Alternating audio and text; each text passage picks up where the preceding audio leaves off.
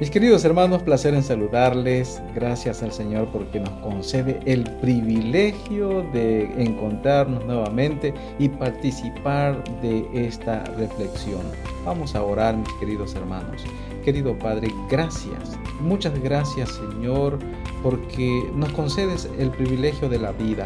Ayúdanos nuevamente, Señor, por favor, para que podamos entender tus consejos.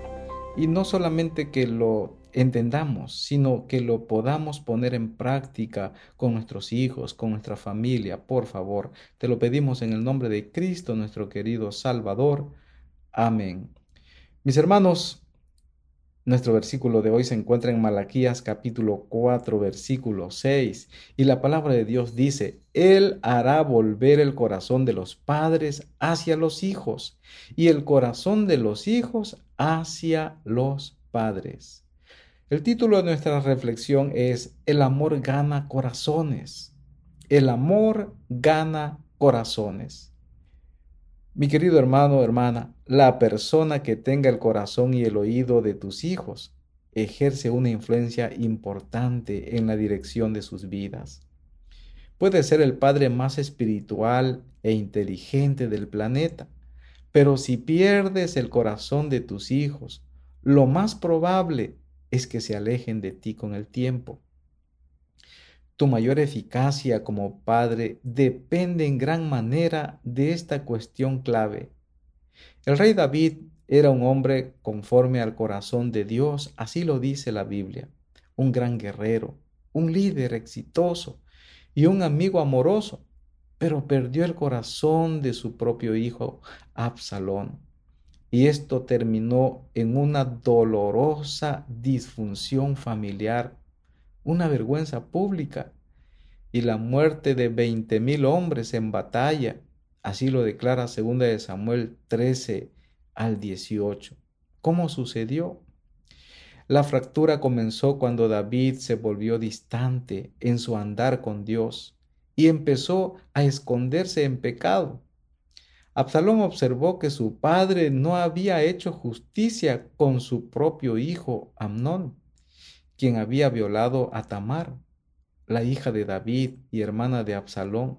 Cuando Absalón intentó reconectarse con su padre, no llegó demasiado lejos y el rey le dio la espalda. Así que, en venganza, mató al hombre que había herido a Tamar. Pero su padre ni reprendió ni quiso acercarse a su hijo descarriado. Cuando Absalón por fin regresó a su casa como el hijo pródigo, intentó llamar la atención de David, pero fue ignorado. Las heridas y el enojo sin resolver lo fueron llevando a iniciar una guerra civil contra su propio padre. Absalón murió en la batalla, dejando atrás una relación rota que atormentaría a David para siempre. Salomón como sucesor al trono, habiendo presenciado la relación trágica entre su padre y su hermanastro, le hizo un revelador pedido a su propio hijo. Dame, hijo mío, tu corazón y que tus ojos se deleiten en mis caminos. Proverbios 23, 26. Sabía lo que podía suceder si no lo hacía. El pedido de Salomón hace eco a través de los tiempos y nos inspira y nos desafía como padres hoy. Ganar el corazón de nuestros hijos no significa cobardarse, cumplir todos sus deseos o darles cualquier cosa que quieran. Implica proporcionarles con amor la atención, el afecto y la afirmación que necesitan mientras nos cuidamos de que cualquier distanciamiento emocional, heridas o problemas sin resolver se interpongan entre nosotros. Mis apreciados, los hijos pueden distanciarse emocionalmente por muchas razones. Podría ser tu falta de tiempo, atención o afecto tierno. Promesas incumplidas tal vez. Tus acciones pueden comunicar no eres lo suficientemente importante como para ser una prioridad en mi vida o como para que me importe lo que te sucede. Tal vez se trate de los límites estrictos que has rechazado. Si creen que tu disciplina es demasiado dura, tus exigencias demasiado grandes, o que tienes un hijo favorito, se extenderá una luz de advertencia en su corazón. Esto puede plantar semillas de enojo y resistencia que más adelante broten como amargura en tu contra. Los padres deberían guiarse siempre por la siguiente pregunta. ¿Cómo puedo hablar y tratar a mis hijos en esta situación sin perder el corazón de ellos? ¿Cómo? ¿Cómo puedo hablar y tratar a mis hijos en esta situación sin perder el corazón de ellos? Pregúntate, ¿tengo el corazón de mis hijos en este momento? ¿Ellos saben que tienen el mío? ¿Les importa mi opinión? ¿Quieren pasar tiempo conmigo? ¿Les aflige que esté disgustado? ¿O a ellos no les importa? ¿Son leales cuando los veo? Acércate a ellos y pregunta, ¿te he herido o agraviado de alguna manera? ¿Estás enojado conmigo? ¿Estás enojada conmigo? ¿Qué puedo hacer para arreglarlo, hijo, hija?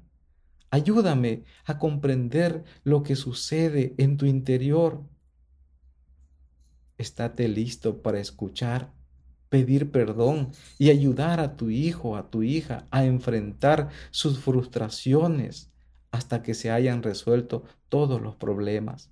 Deja que tu amor te impulse a realizar los sacrificios necesarios, a cumplir las promesas y a hacer lo que haga falta para asegurarte de haber recuperado el corazón de tu hijo.